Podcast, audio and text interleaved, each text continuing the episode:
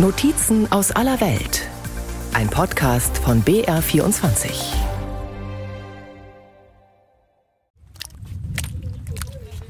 Samia hat ihre krausen Locken fest hochgeknotet.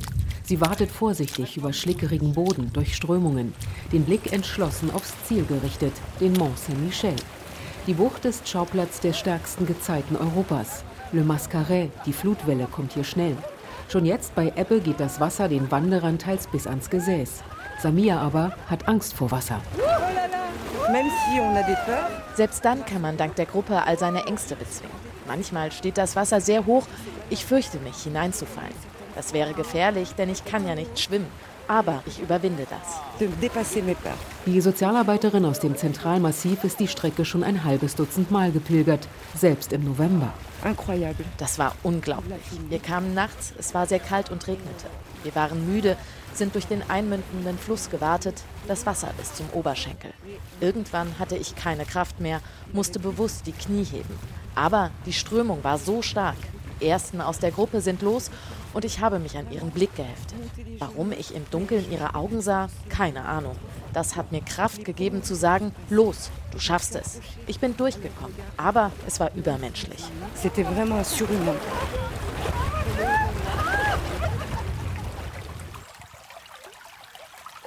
Er plätschert ungefährlich dahin, der Bach am Treffpunkt in Champs-Secrets, 100 Kilometer landeinwärts. Hier ist Samirs Gruppe vor vier Tagen losgepilgert. Geheimes Feld heißt das verträumte 900-Seelendorf im Naturpark Normandie-Maine übersetzt. Es ist aber kein Geheimtipp mehr, seit der TV-Sender France 3 den Verein Les Compagnons du Sentier, die Gefährten des Weges, vorgestellt hat. Neben Kirche und Kneipe hat er in einem Fachwerkhaus seinen Sitz. Im Inneren ein Steinkamin und ein mannshoher Holzengel, St. Michael mit der Seelenwaage, die Gut und Böse abwiegt. Daneben verteilt Vereinschef Bertrand Leroy, Mitte 40, kahler Kopf, Kinnbart, wache Augen, Stempelbüchlein an die Pilger. Das entwickelt sich jedes Jahr. Die Zahl der Pilger steigt exponentiell, 10, 20, 40 pro Gruppe. Dann mussten wir Obergrenzen einführen. Bis zu 25 Gruppen a 40 Personen sind es jetzt pro Jahr. Alles fing klein an. 2009 ist Bertrand, früher Skipper, Informatiker und Kneipenwirt, mit drei Freunden losmarschiert. Aus dem Abenteuer wurde zwei Jahre später ein Buch mit einer Mailadresse am Ende. Die Leute schrieben, gibt es Chance Secret wirklich? Können wir mit? Ja, das gibt es wirklich. Für mich war das ein bisschen wie Yoga. Ich war damals Krankenpfleger, hatte kleinere Kinder, schwierig Zeit für sich zu finden. Und da habe ich mir einmal im Monat vier Tage Auszeit genommen und den Treff ins Internet geschrieben. Manchmal stand da einer, mal gar keiner, mal zehn. Auch wenn es schneite, bin ich los, jeden Monat. Nach dem Schneeballeffekt ging es weiter. 2014 gründete Bertrand seinen Verein. Der zählt heute schon über 1200 Mitglieder und hat in fast zehn Jahren mehr als 4000 Menschen zum Abteiberg begleitet. Gemeinsam, frei und verantwortlich, so sieht es das Statut vor. Bertrand hat nach seinem 100. Marsch zum Mont Saint-Michel aufgehört zu zählen. Es muss ja nicht immer der Jakobsweg sein, sagt er lachend. Wobei, am besten macht man beides. Wenn ich Saint-Jacques nicht gelaufen wäre, würde ich vielleicht nicht so oft zu Saint-Michel pilgern. Ich schätze den Michaelsweg besonders, weil man hier mehr Authentizität findet als auf dem Jakobsweg. Da laufen doch 300.000 Pilger oder mehr pro Jahr. Er hat eine kommerzielle Dimension. Der Michaelsweg war im Mittelalter genauso wichtig. Er durchquert alle Landschaften, die ich mag. Wald, Wasserfälle, Wallhecken, die die Felder abgrenzen. Und man kommt barfuß zur Abtei. Beide Wege gerieten nach der Französischen Revolution in Vergessenheit. Das Netz der Michaelswege wurde erst seit 1998, gefördert von den Kommunen, wiederentdeckt. Wo gibt es steinerne Zeugen des Pilgerns? Wo wird Saint-Michel dargestellt? Was verraten alte Reiseberichte wie der des Kölner Ritters Arnold von Harf aus dem 15. Jahrhundert? Der Jakobsweg boomt schon länger. Bertrand ist sicher. Der Michaelsweg folgt, denn er ist ein Gegengewicht zur Krise, durch die wir gehen. Wandern, Natur, Begegnungen, den Moment teilen, meditieren, ins Innere schauen. Das tut den Menschen gut. Wir folgen der Tradition. Ein Schritt für sich, ein Schritt für die anderen, ein Schritt für Gott. Der erste Pilger auf dem Michaelsweg hieß Bernard, fast wie Vereinschef Bertrand, der sich vom letzten Marsch erholt und diesmal nicht mitläuft. Bernard war Mönch und kam im Jahr 867. Später pilgerten Grafen, Prinzen, Könige zum Abteiberg. Heute machen sich neben Samir auch Michel, Anne, Magali, Maxence und Alain auf den Weg. Die jüngsten sind zwei schlachsige Teenager, Grégoire und Marius. Des einen Mutter ist als Kompagnon dabei, des anderen Vater mit ihr befreundet. Eine große Wahl hatten wir nicht, aber ich bin froh, dass ich es mache. Das ist eine große Erfahrung. Wir lernen die Pilgerkultur kennen. Super interessant. Ausnahmsweise 47 Pilger, dazu sechs Kompagnons stiefeln über grüne Hügel, Stock und Stein. Gerade warm gelaufen das erste Schild. Noch 98 Kilometer bis zum Mont Saint-Michel. In der romanischen Kapelle des Kirschbaums erschallt ein erstes Halleluja. Mal sonnige Wege, mal schattige Pfade, mal wackelige Brücken. Es bellt und mut in der normannischen Idylle. Gruselig wird's auch. Die Gruppe passiert den Drachengraben. Exakt 1052 soll das mörderische Untier ihn mit einem Plumps vom Himmel zwischen die 70 Meter hohen Sandsteine geschlagen haben. Weil zuvor ein weiser Alter vom Felsen aus ein großes Kreuz über ihm schlug und seine Flügel ihn nicht mehr trugen. Geschichte am Wegesrand, auch jenseits von Legenden. Deutsches Haus steht an einer Ruine etwas weiter. Im Ersten Weltkrieg beherbergte es 17 deutsche Kriegsgefangene. Die Gruppe rastet am Ufer der Varenne. In der mächtigen Kirche aus dem 12. Jahrhundert, Notre Dame am Wasser, singt Marius Mutter eine meditative Melodie. Kleine Plaketten an Baumstämmen mit Mont Saint-Michel und Jakobsmuschel drauf weisen den Weg. Wer Pack Abri, das Unterkunftspaket gebucht hat, schläft mit Dach überm Kopf und Dusche. Die erste Nacht in der Turnhalle von Lanlais. Die anderen schlagen ein Zeltlager im Garten der örtlichen Benediktinerabtei auf. Beim gemeinsamen Abendbrot macht Wein die Runde, Käse, alles, was zu einem guten Apéro gehört. Die Anstrengung ist noch nicht groß. Tag 1 und 3 etwa 20 Kilometer, Tag 2 und 4 werden es aber rund 30. Am nächsten Morgen ist er da. Bürgermeister Christian Derouet, fast 70, in Jeans und Trainingsjacke, mit Brille, schütterem Haar und freundlichem Blick. Alors là, je dirais 800 peut-être. Also, ich stemple ungefähr 800 Pilgerausweise im Jahr ab, sogar mehr, denn es kommen ja jetzt auch enorm viele individuelle Pilger. Ich sage 1000. Indépendant, je dirais 1000. Sein Ort zählt nicht viel mehr Einwohner. Der neue Pilgerstrom der Marcheurs zum Mont Saint-Michel motiviert den OB, früher Chef der Getreidekooperative. Bin ich im Ort, komme ich zu jeder Ankunft, jedem Abmarsch und habe viel Freude. Die Marcheurs haben eine Mentalität, die mich bereichert. Das erste Mal habe ich gesagt, oh la la, wer kommt denn da nach Lonlay? Urteile nicht. Öffne die Augen und entdecke. Und so habe ich den Marsch bis zum Mont Saint-Michel schon selbst mitgemacht. euh. Aber Christian Derouet ist auch pragmatisch. Ich habe eine Botschaft. Die Pilger haben uns angeregt, aus einer alten Schule eine Pension zu machen. Das beliebt den ländlichen Raum und unterstützt unsere Läden. Aber ich sage auch, wollt ihr uns helfen, dann hebt 20 Euro von unserem Geldautomaten ab. Denn mit der Bank ist vereinbart, wenn wir nicht genug Abhebungen haben, muss die Kommune den Service bezahlen. Das ist unsere Strategie. Einen guten Weg wünsche ich. Bis nächstes Mal. Kommt ihr wieder, weiß ich, ihr wart zufrieden. Jetzt trinke ich einen Kaffee mit meinem Gemeindeteam.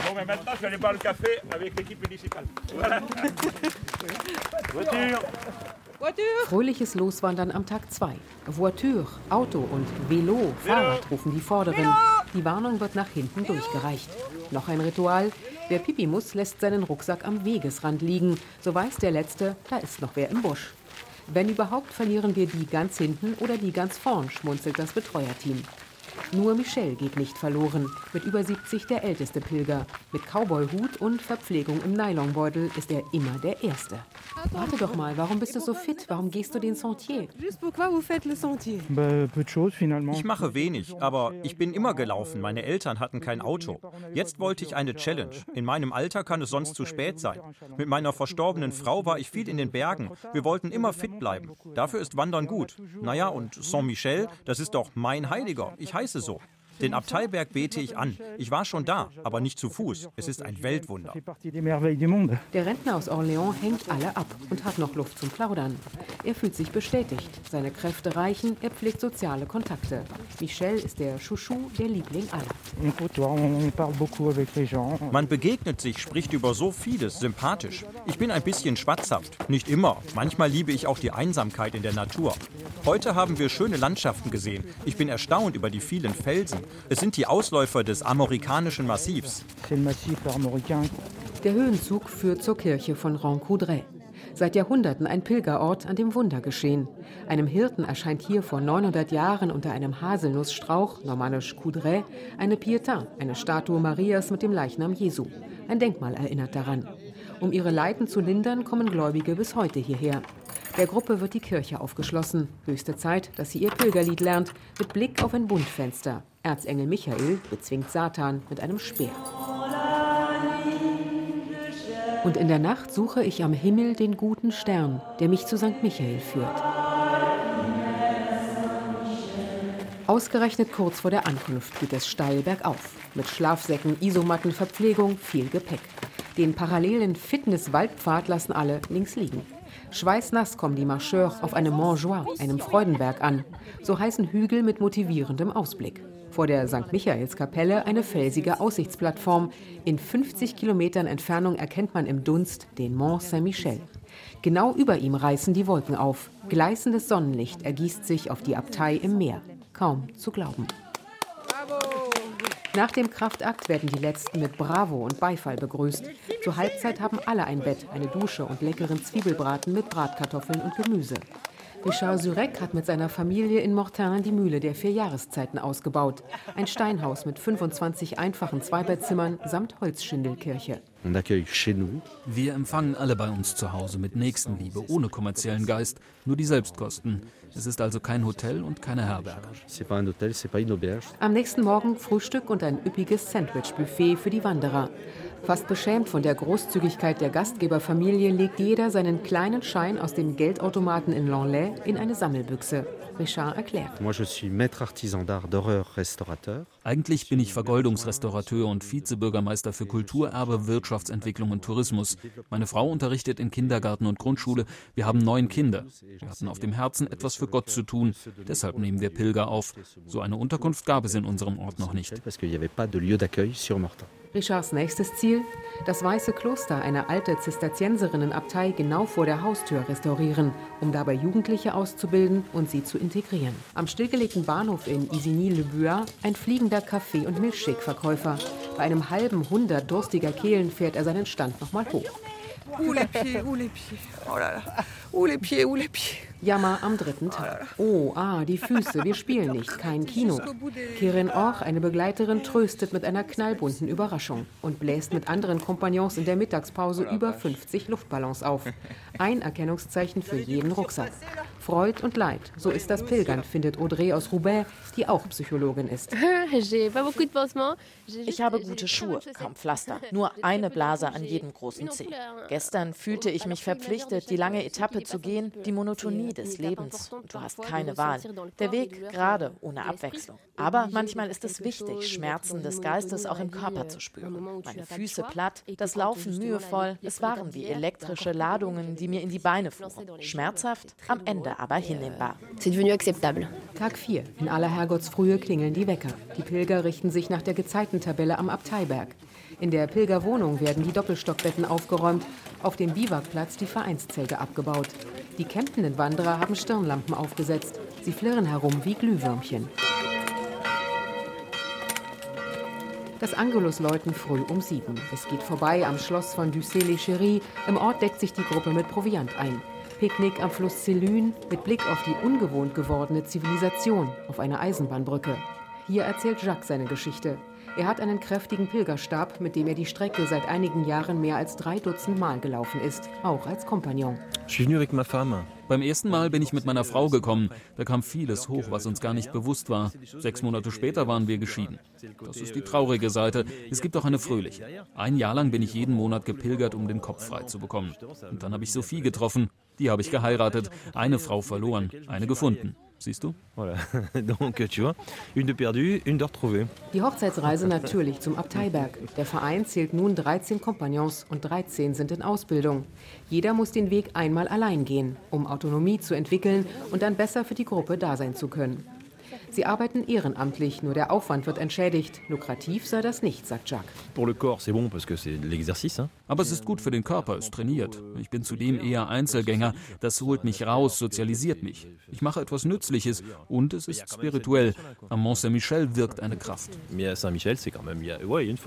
Achtung Schafe, warnt ein Schild, doch die grasen friedlich auf den feuchten Wiesen, dort, wo der Selyn-Fluss ins Meer mündet. Die Schuhe schmatzen, sind durchgeweicht, manch einer trägt Plastiktüten um die Socken. Es wird sandiger, noch um eine Ecke und da ist sie, die Silhouette des Mont Saint-Michel. Scheinbar zum Greifen nah, letzte Rast am Rand des Watts. Grégoires Vater Maxence wickelt seine Füße aus. Glück sieht anders aus, sagt er. Blasen über Blasen, alles wund. Der stets gut gelaunte Berater einer Abgeordneten im Europaparlament verrät der überraschten Gruppe, er habe deshalb aufgeben wollen. Doch jetzt winkt das Ziel. Und Pierre-Gilles Touret, der Wattführer. Der versichert sich erst einmal, ob auch alle zum Mont Saint-Michel wollen. Oui. Donc on a à peu près 6 km 5 à faire. Gut, wir haben circa 6,5 Kilometer vor uns, über zwei Stunden Marsch. Seit einer halben Stunde kommt die Flut zurück. Wir sollten vor ihr am Berg sein. Wir werden nicht direkt auf ihn zulaufen. Es geht über ein Gemisch aus Sand und Lehm. Das ist rutschig. Wir passieren die Ausläufer des Selyn-Flusses. Den hatte ich beim Herkommen bis zum Knie. Ich gehe immer vor und gebe ein Zeichen, ob ihr mir folgen könnt. Der Guide Passeur Pierre hat was von einem Piraten, einem sehr charmanten. Er begrüßt alle mit Küsschen rechts, Küsschen links, als kenne er jeden und Covid gebe es nicht. Ein Naturbursche mit Bart, die langen Haare zu einem Dutt gesteckt. Er läuft barfuß in kurzer Turnhose mit Rettungskit im Rucksack. In der Hand ein mannshoher Holzstock, mit dem er den Boden testet. Wir kommen vielleicht in Zonen mit Treibsand. Das fühlt sich wie ein Trampolin an. Zu zweit geht das, aber mit 50 Leuten wird das problematisch. Deshalb laufen wir nicht im Gänsemarsch. Da kommen die ersten drüber und die letzten geraten drunter. Pierre zeigt den Trick, wie man sich aus Treibsand befreit, indem man hin und her schwingt. So sammelt sich Wasser und man kann ein Bein nach dem anderen mühsam rausziehen. Ein altes Register zählt für 1318 ein Dutzend vom Treibsand verschluckte und 18 ertrunkene Pilger. Da kann einem mulmig werden. Fühlt ihr euch gesund genug, noch fast sieben Kilometer zu laufen? Ah. Ich spüre eure Motivation und Energie. Also, schafft ihr die sieben Kilometer? Marchez 7 km. Es können aber auch biblische Gefühle aufkommen, wenn man durch die Bucht wartet, wie bei Moses und den Israeliten, vor denen sich die Wasser des Roten Meeres teilten. Am Mont Saint-Michel zählt jeder Tag zweimal Ebbe und zweimal Flut. Auch als Wasser aus dem aufgestauten Couesnon-Fluss abgelassen wird, um Sedimente wegzuspülen, wird es für die Gruppe kurz vor dem Ziel nochmal schwierig. Das Wasser bis zum Gesäß. Viele suchen eine helfende Hand, um nicht von der Strömung weggerissen zu werden. Zwei Wolkenbrüche von oben. Die Schutzcapes knistern, bäumen sich im Wind. Wir haben Glück, wir haben Sonne und Regen, sieht Senior Michel die Dinge positiv. Der Matsch massiert die Füße, die vorsichtig über Felstreppen tappen. Die Gruppe ist auf dem Mont Saint-Michel angekommen. In zwei spartanischen Pilgersälen unterhalb der Abtei wird das Gepäck abgelegt.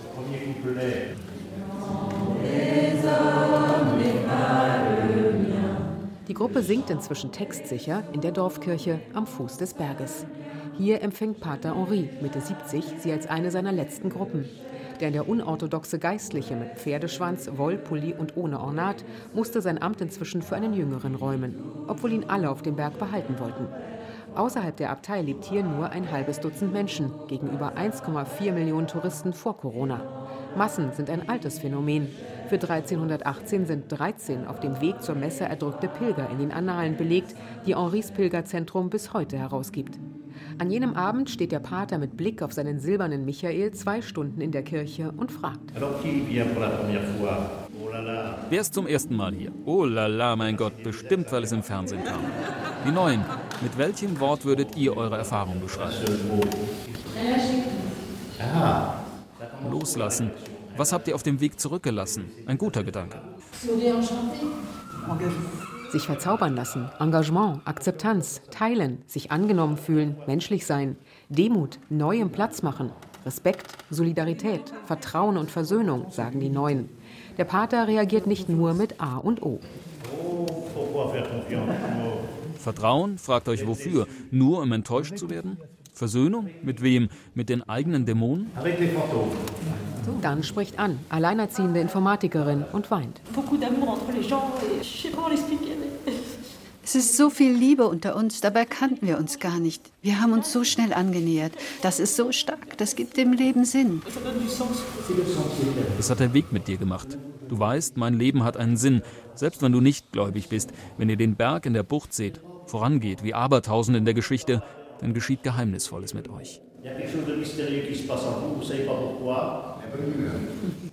Gute Laune verbinde er mit Pilgern, sagt ein Neuling, wo schon alle Taschentücher aufgebraucht sind. Die Gruppe lacht befreit auf.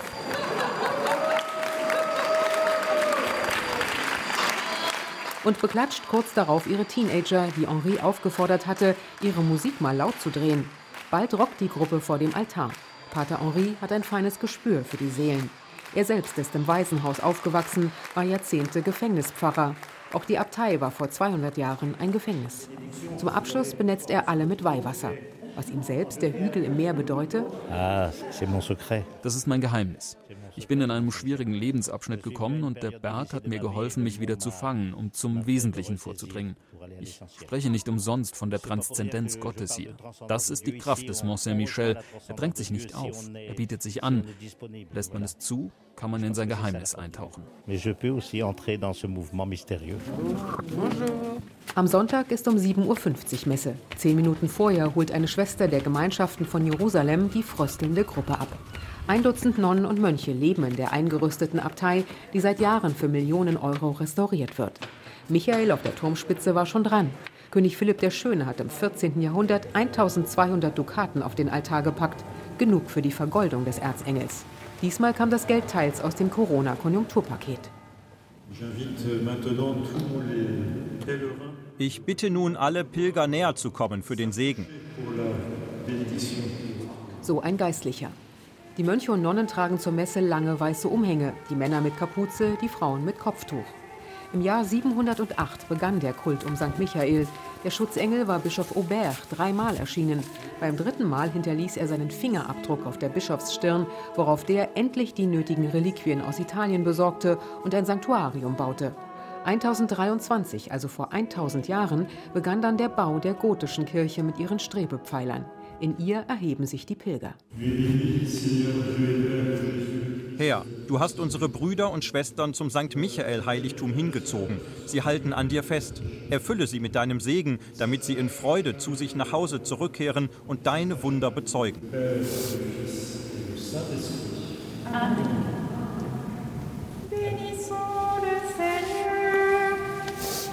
Mit manch Schniefer verlassen die frisch gebackenen Michelot, die Michaelspilger, die Abteikirche und wenig später auch den Mont Saint-Michel. Nicht ohne sich immer wieder umzudrehen, das Weltkulturerbe im Blick. Samias Haare flattern nun offen im Wind. Meine Wasserphobie ist noch da. Aber ich fühle mich stärker, solider. Und das wirkt sogar, wenn ich das nächste Mal ohne Gruppe laufe. Ein Gruppenfoto zur Erinnerung. Die Emotionen entladen sich. Geschafft. Hier ruft man nicht Cheese, sondern lokalpatriotisch Normandie. Normandie! Normandie! Mit einem modernen Bus geht's nach Champs-Secret zurück. Delphine und die Vereinsleute empfangen die Pilger wie Familienmitglieder. Delphine hat Deutsch studiert, lange in Berlin gelebt und ist von dort als Pilgerfan direkt in das Minidorf gezogen. Man muss einfach kommen und das selber erleben. Man braucht einfach nur gucken, wie die Leute zurückkommen, wie sie strahlen und was im Gesicht so geändert wird. Diese vier Tage kann man sich einfach schenken für sich selbst in unserem Leben sowieso, wo alles so hektisch ist. Da kann eigentlich viel passieren in vier Tagen. Es ist vor allem eine menschliche Abenteuer. Ne? Was hört man da? Ja, es ist passiert. Ein menschliches Abenteuer draußen passiert. Dankeschön. Ja,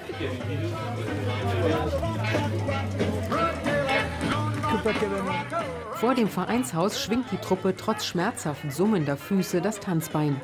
Ich sage jedem dreimal Tschüss und gehe doch nicht. Pilgern schweißt eben zusammen.